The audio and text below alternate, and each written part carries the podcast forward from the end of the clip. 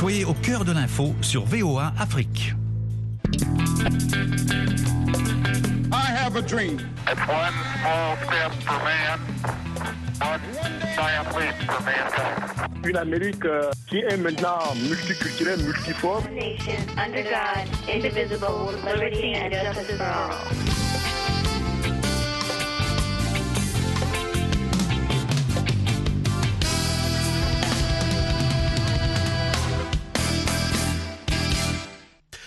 Mesdames, Messieurs, bonsoir. Ravi de vous retrouver dans le cadre de L'Amérique et vous, édition du vendredi 29 septembre 2023. Vous êtes sur VOA Afrique. Nous émettons depuis Washington DC, capitale fédérale des États-Unis. Ce soir, nous nous intéressons à la récente vague des coups d'État en Afrique et la politique du gouvernement américain vis-à-vis des putschistes. L'Afrique a besoin d'armées au service de ses citoyens, pas l'inverse, a déclaré mercredi le secrétaire d'État américain à la défense Lloyd Austin lors d'une visite à Luanda en Angola. Mais dans les faits, certains observateurs critiquent l'attitude des États-Unis, notamment au Niger, où Washington semble accommodant vis-à-vis des putschistes. Pour en parler ce soir, nous sommes avec euh, Herman Cohen, ancien secrétaire d'État adjoint des États-Unis en charge des affaires africaines. Bonsoir, Monsieur Cohen. Nous avons aussi en ligne Rinaldo Depagne, directeur adjoint du programme Africa, l'International Crisis Group. Bonsoir, Monsieur Depagne. Bonsoir. Depuis euh, le Cameroun, nous avons le professeur Eric Ngango Yumbi. Il est professeur agrégé des facultés de droit. Bonsoir, professeur. Bonsoir, monsieur Onfa. Bonsoir à vos invités. Bonsoir à vos millions d'auditeurs. Et nous avons aussi euh, Paul Yombo, spécialiste des relations internationales, enseignant-chercheur à l'université euh, catholique, euh, à l'université protestante plutôt d'Afrique centrale. Bonsoir, Paul. Bonsoir. Nous commençons donc euh, ce, cette, discussion avec Herman Cohen. Monsieur Cohen, euh, cette semaine, euh, le journaliste, le correspondant français de France 24 a publié une tribune. Il a dit le Niger, le double jeu de la diplomatie américaine. C'est dans le titre d'une tribune qu'il a publiée. Euh, il se basait sur le fait que le département d'État américain, selon lui, semble focaliser sur une priorité, sauver à tout prix la base de drones d'Agadez, dont la seule installation a déjà coûté plus de 100 millions de dollars aux contribuables américains. Et donc, Washington s'accommodait un peu des putschistes au Niger. Monsieur Cohen, quel est votre avis? Est-ce qu'il y a un double jeu des Américains? Non, je crois pas. Euh, le gouvernement américain est surtout en faveur d'un système démocratique et transparent avec des élections qui, sont justes euh, et honnêtes. Mais pour chaque incident, comme euh, il y a des intérêts dans chaque pays, donc les, les, intérêts américains à Agadez sont très importants. Mais quand même, nous avons critiqué le coup d'État contre le président Bazoum. Nous avons déclaré que le coup d'État était illégitime, mais quand même, nous allons rester rester dans nos bases à Agadez. C'est toujours, c'est souvent une situation très compliquée. Oui, euh, euh, Monsieur Cohen. Alors, il y a cette base d'Agadez. Il y a aussi le fait que euh, l'ambassadrice euh, Kathleen Fitzgibbon a été nommée au Niger au lendemain du putsch, ce qui a pu être interprété comme un signe d'acceptation de la junte par la diplomatie américaine. Oui, on peut dire ça. On peut dire ça. souvent, il faut, il faut faire des, il faut faire des choix et euh, les choix sont difficiles.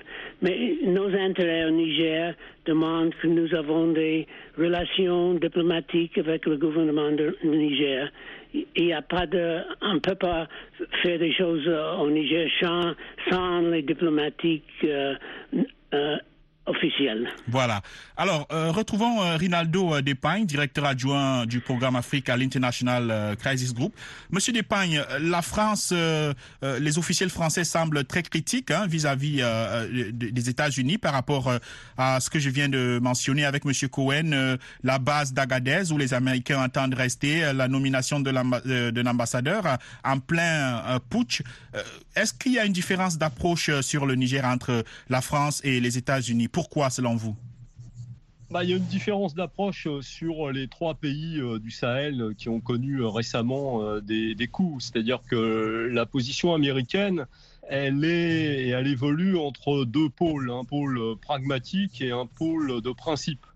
Euh, alors que les Français, euh, sur le Niger en particulier, euh, ont tenu jusqu'au bout une position de principe qui était intenable. La position de principe américaine, elle est due à la loi aux États-Unis qui, normalement, en cas de coup d'État, je crois que c'est depuis 1984, M. Cohen peut me corriger, et le, Salvador, en cas de coup d'État, il y a normalement automatiquement une coupure euh, de, l'aide. Alors on a vu au Burkina Faso, par exemple, que cette coupure, euh, eh bien, elle était assez hésitante puisque euh, il a fallu, euh, je crois, trois semaines avant que le département d'État qualifie euh, le putsch du 24 janvier 2002 de coup d'État. Ça a entraîné le gel, je crois, de 160 millions de dollars d'aide économique et militaire. Mais en même temps, les États-Unis ont conservé une aide humanitaire dans un pays qui en a extrêmement besoin. Il faut rappeler qu'il y a plus de 2 millions de déplacés internes au Burkina, d'une part. Et d'autre part, on a une ambassadrice, Madame Clark, qui reste très active et qui reste au contact d'autorités euh, burkinabés qui ont euh, pas rompu complètement, mais qui euh, sont de plus en plus réticentes à avoir des contacts avec la France, par exemple. Et si on prend le cas du Mali, il y a eu aussi une coupure de l'aide, mais il y a eu une augmentation assez importante de l'aide humanitaire américaine dans les deux dernières années. Au Niger, vous l'avez dit, il y a quelque chose en plus, c'est-à-dire que les, Américains ont une implantation militaire à la, dans laquelle ils ont investi et qui leur permet aussi euh, d'avoir un œil euh, ouvert sur un pays qui les intéresse euh, autant que les pays africains subsahariens qui est, qui est la Libye.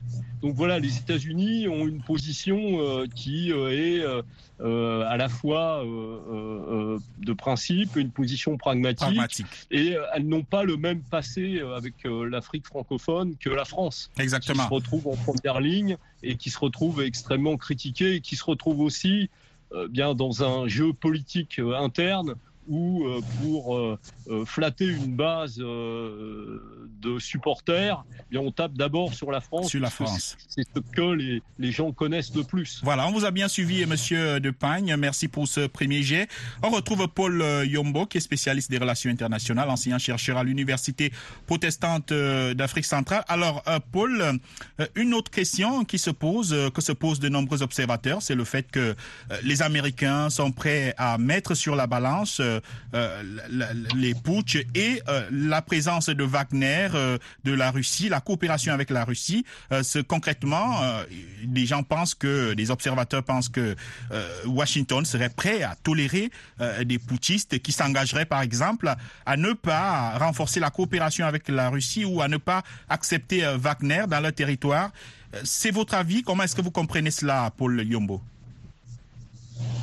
Eh bien, si on se réfère aux déclarations du secrétaire d'État euh, américain, encore en, août 2022, la deuxième visite en Afrique, la deuxième visite en Afrique, là on est au Cap, euh, il dit bien que l'une des priorités, donc si on regarde le document qui a été publié pour euh, qui réorientait la politique, le renouvellement de la politique africaine des États-Unis, il y a comme pôle central, il y a la problématique de la présence russe et de la présence chinoise. Euh, pour reprendre ces termes, il parle de la désinformation russe et des actions malveillantes de la Chine. Donc euh, les Américains regardent toujours l'Afrique comme un enjeu périphérique dont l'importance croît dans leur jeu d'échecs mondial avec la Chine. Et donc, de ce point de vue-là, la priorité, c'est de limiter la capacité de nuisance de la Russie et de la Chine du point de vue des États-Unis. Et donc, il y a effectivement beaucoup de, de pragmatisme, il y a de la réelle politique qui entre en jeu, et là où on peut avoir une alliance euh, qui permet de euh, contrecarrer, ou en tout cas de limiter l'impact de la Russie ou de la Chine, euh, les Américains sont preneurs. Voilà. Retrouvons maintenant le professeur Eric Ngagoyumbi. Il est euh, constitutionnaliste, professeur euh, agrégé de droit. Alors, euh, question pour vous, le constitutionnaliste. Les Américains et les Occidentaux condamnent le putsch, hein, par principe, mais ne sont-ils pas un peu responsables de cette vague de coups d'État en ayant essayé d'imposer un modèle de système démocratique et constitutionnel sur le continent noir qui ne rencontre pas vraiment l'adhésion sur le terrain?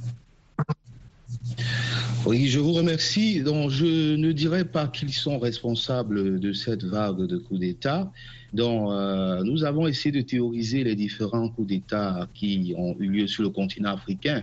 Il y a une première vague qui va des années euh, 50 jusqu'à 90, dont les Occidentaux avaient une part de responsabilité parce que c'était des coups d'État idéologiques, selon que vous avez, un régime euh, communiste ou euh, libéral, euh, donc vous pouvez être victime de coups d'État. Donc il y a le coup d'État des années 90 qui sont liés aux questions de démocratie. Et les coups d'État, n'est-ce pas, qui se succèdent à l'heure actuelle, que je qualifierais de coup d'État de la troisième vague sont liées aux questions de sécurité. Donc les Occidentaux ne sont pas euh, directement responsables. Au contraire, je pense que c'est plutôt les armées euh, africaines qui se réveillent, appuyées par euh, la société civile, ce qui traduit une certaine rupture entre ces armées et les dirigeants au pouvoir. Mais ce que l'on peut reprocher, Monsieur Rinaldo l'a dit à propos de la position des États-Unis, moi aussi, je monterai à la charge pour critiquer la position de la France par rapport euh, à un coup d'État comme celui qui a eu au Gabon. C'est un coup d'État, mais on constate une grande condamnation au Niger, mais le coup d'État du Gabon, on ne dit rien. Normalement, j'estime que la France devait exiger du président de transition de préciser la durée de la transition, d'adopter la charte de transition de façon consensuelle. Elle ne le fait pas. Donc je voudrais critiquer également le deux poids, deux mesures qui est fait entre le coup d'État militaire et une catégorie qu'on n'évoque pas beaucoup, qui est celle du coup d'État constitutionnel. Le coup d'État constitutionnel, c'est quoi? C'est une opération intellectuelle, elle n'est pas physique, qui euh, consiste pour un dirigeant de euh, se maintenir au pouvoir en usant des artifices constitutionnels. Donc le fait, par exemple, d'adopter une nouvelle constitution, comme on a euh, connu en Centrafrique. Vous avez vu ce qui s'est passé en Centrafrique. Le président a écarté la présidente de la Cour constitutionnelle, alors qu'il y a des décisions qui étaient contre son mandat. Alors, on n'a pas observer une réaction de euh, la communauté internationale, notamment de la France. Je pourrais évoquer également le cas du Tchad. Il y a eu un coup d'État constitutionnel au Tchad, puisque la Constitution prévoit que, euh, en cas de décès du président, c'est le président de l'Assemblée nationale qui devait normalement assurer, euh, assurer la transition. Et si ce président n'est pas là, c'est son suppléant. Donc voilà un peu ce que je reproche. Les Occidentaux ne sont pas à l'origine de cette vague de coup d'État, mais euh, leur position est critiquable. Hmm. Euh, retrouvons euh, l'ambassadeur Herman Cohen. Alors, les États-Unis et la France sont des alliés. Euh, pendant longtemps ils ont travaillé en intelligence euh, sur le continent africain, mais il y a très clairement un rejet euh, de plus en plus populaire de la France, un sentiment anti-français qui s'enracine sur le continent. Est-ce que, considérant cet aspect, est-ce que les Américains ne veulent pas, en quelque sorte, profiter de la situation pour eux-mêmes mener leur agenda sur le terrain? Est-ce que vous ne pensez pas que finalement il y a une sorte de double jeu parce que chaque pays euh, défend évidemment ses intérêts. Ambassadeur Cohen.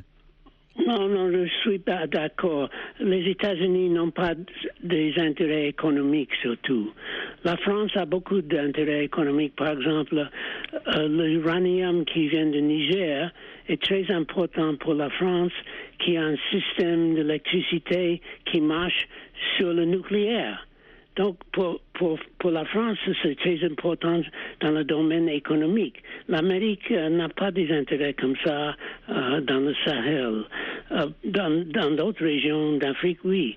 Et, et et l'arrivée du groupe Wagner est une catastrophe pour, pour les pays qui, qui, les ont invités. Par exemple, dans la République centrafricaine, qui produit des diamants de très haute qualité, c'est le groupe Wagner qui contrôle les diamants.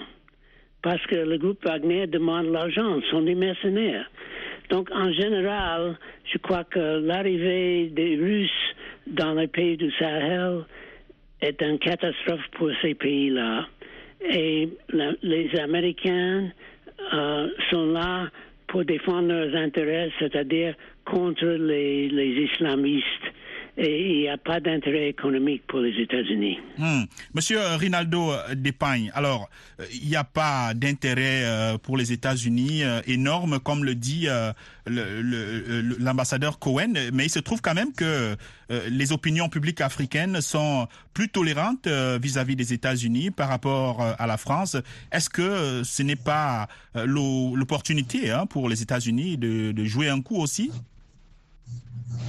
Bon, euh, ça c'est une, question, euh, une question euh, difficile, mais pour revenir à ce que disait Monsieur Cohen, effectivement, on, a les États-Unis qui se désolidarisent un petit peu maintenant de la, de la position française, qui est de moins en moins lisible. Euh, et les États-Unis euh, qui euh, défendent toujours, hein, Monsieur Yambo rappelait tout à l'heure la feuille de route qui a été publiée en août 2022, des valeurs de société ouverte, des valeurs de, démocratie, et aussi qui continuent à surveiller l'expansion de groupes djihadistes. Il faut se souvenir qu'au Sahel, la militarisation de la diplomatie a commencé avec une opération américaine en novembre 2002 qui était la Pansahel Initiative, qui a d'ailleurs relativement échoué euh, à contrôler et à empêcher l'expansion de ces groupes djihadistes. Euh, je ne sais pas s'il y a une, une volonté des États-Unis euh, de se placer ou de reprendre la place vacante qui est laissée par la France. Je ne pense pas que cette région du monde soit pour les États-Unis une région d'intérêt premier. Je parle de la région sahélienne, de la région Afrique de l'Ouest. Maintenant, quand on prend l'Afrique en général et qu'on regarde cette feuille de route, effectivement, les États-Unis rappellent à juste titre qu'il euh, y a en Afrique un intérêt à terme, euh, sachant que l'Afrique sera 25% de la population mondiale euh, en 2050, qu'elle contient à peu près 30% des ressources naturelles essentielles, des ressources minérales, pardon, essentielles, euh, et qu'elle représente, je crois, 28% des votes à l'ONU. Donc il y a un intérêt des États-Unis en général pour l'Afrique, mais il y a un intérêt certainement moindre pour ces régions où la France euh, dominait jusqu'alors. Et euh, les États-Unis, enfin, ont, et voient d'un mauvais œil l'arrivée ou l'implantation d'un concurrent actuellement, qui est le concurrent russe, qui peu à peu s'implante assez durablement dans plusieurs pays, dans plusieurs pays. du Sahel et l'Ouest. Voilà.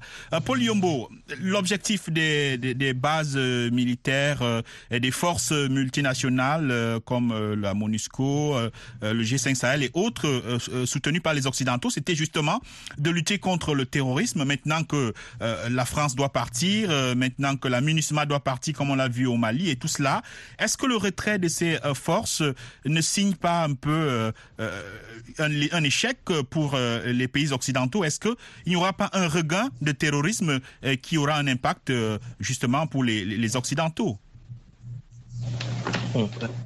la question euh, sécuritaire a connu plusieurs, périodes.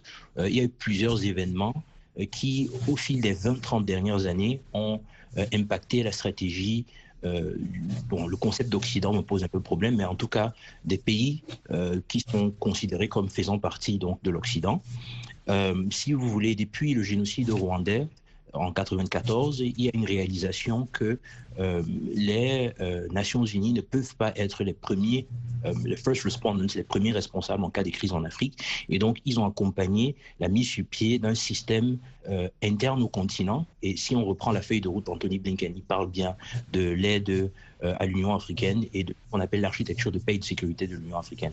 Donc maintenant qu'il y a un recul de, des opérations militaires étrangères, on devrait assister logiquement à une euh, si vous voulez, à, plus de présence de la part de l'Union africaine à travers les comités économiques régionales. On devrait assister avec euh, l'opérationnalisation de l'architecture du pays de sécurité de l'Union africaine. Euh, on devrait assister à plus de missions de l'Union africaine avec les forces africaines en attente qui, depuis trois ans, peinent à se mettre sur pied. Donc ce vide-là devrait logiquement être remplacé par les institutions africaines, mais ces institutions-là ont leur propre défaillance, euh, euh, qui fait que euh, malheureusement, on voit donc toujours d'autres présences étrangères avec le groupe Wagner et possiblement d'autres aussi. Hmm. euh, euh, monsieur euh, professeur Eric Ngango Yumbi, vous êtes euh, professeur agrégé des facultés de droit, je l'ai dit. Alors, quel système euh, pour euh, le continent africain, pour les pays africains, euh, étant donné que euh, l'une des causes euh, des, coups- d'État, c'était euh, euh, la question, la question sécuritaire évidemment, mais le fait que la démocratie ne marche pas, comme l'a rappelé à la tribune de l'Assemblée générale des Nations unies le président guinéen. Quel est le meilleur système selon vous qu'il faut pour les pays africains qui serait à la fois bénéfique pour nos pays et pour les relations avec l'Occident? Oui, euh, je vous remercie. Je pense que ce n'est pas la démocratie en elle-même qui est en cause, mais peut-être euh, les conditions d'importation de la démocratie. Donc, vous savez que euh, la démocratie, sauf dans certains pays comme le Bénin, où il y a eu une, dy- une dynamique interne, a été imposée à l'Afrique dans, la, vague des conditionnalités des bailleurs de fonds. Donc, du coup, l'Afrique a du mal à digérer des, principes, des techniques qui ont été, euh, qui ont mis des années, qui se sont sédimentés dans euh, l'histoire constitutionnelle euh, américaine ou encore française. Si je prends, par exemple, l'alternance au pouvoir, l'alternance au pouvoir, si on prend les États-Unis, elle a été vécue comme une pratique. C'est après les quatre mandats du président Franklin Delano Roosevelt que euh, cela a été constitutionnalisé, notamment à travers le 22e amendement. Donc les États africains y ont adhéré en 90, mais à partir des années 2000, on a vu plusieurs États escamoter la clause limitative des mandats.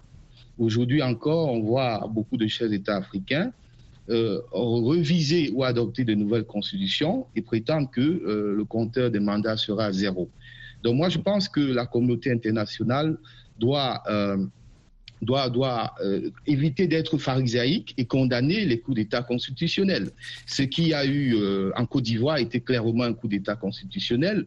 Ce qu'il y a eu au Sénégal, il y a eu une tentative de coup d'État constitutionnel dont la communauté internationale doit être plus sincère et anticiper, ne pas intervenir en cas de coup d'État militaire, mais anticiper en condamnant euh, les coups d'État constitutionnels. constitutionnel. Merci beaucoup, euh, professeur. Alors, il nous reste très peu de temps. Euh, on va donner la parole euh, pour terminer à Herman Cohen et Rinaldo Despagne. On commence par Monsieur Cohen. Alors, comment voyez-vous l'avenir euh, des pays dans le Sahel? On a constaté que les attaques terroristes se multiplient. La France s'en va. Les États-Unis ne veulent pas de la Russie. Alors, que deviennent ces pays selon vous? Je crois qu'il y a une autodéfense qui, qui commence maintenant. Vous voyez, euh, au Kenya, le président euh, va envoyer des soldats pour lutter contre les islamistes dans le Sahel. Et je crois que ça, c'est l'avenir. Les Africains eux-mêmes vont organiser des autodéfenses con- contre les djihadistes et des autres terroristes. Hmm. Monsieur Rinaldo Despagne, votre euh, avis sur euh, l'avenir euh, de- des pays du Sahel?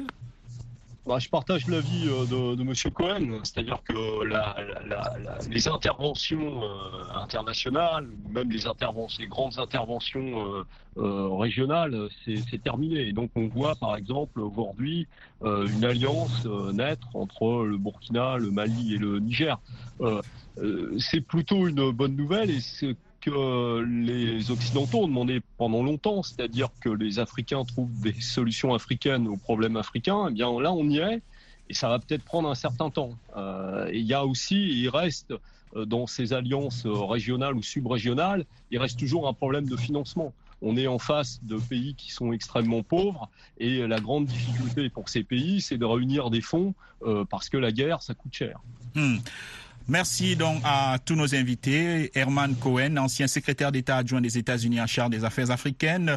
Rinaldo Depagne, directeur adjoint du programme Afrique à l'International Crisis Group. Professeur Eric Ngango Yumbi, professeur agrégé des facultés de droit. Euh, Paul Yombo, spécialiste des relations internationales, enseignant-chercheur à l'Université protestante d'Afrique centrale. C'est la fin de cette euh, édition de l'Amérique et vous. Euh, Mohamedou Oumfa, j'étais à la présentation. Georges Léonard Sagno, l'homme au doigté magique, était à la production. Merci à tous nos auditeurs qui ont suivi cette émission. Cette émission que vous pouvez retrouver en ligne sur notre site web voaafrique.com. On reste aussi en contact sur nos différentes plateformes numériques Facebook, YouTube, Twitter, où vous pouvez retrouver l'actualité 24 heures sur 24. Dans quelques instants, Retrouvez Dilidico pour une nouvelle édition d'information Le Monde aujourd'hui. Au revoir.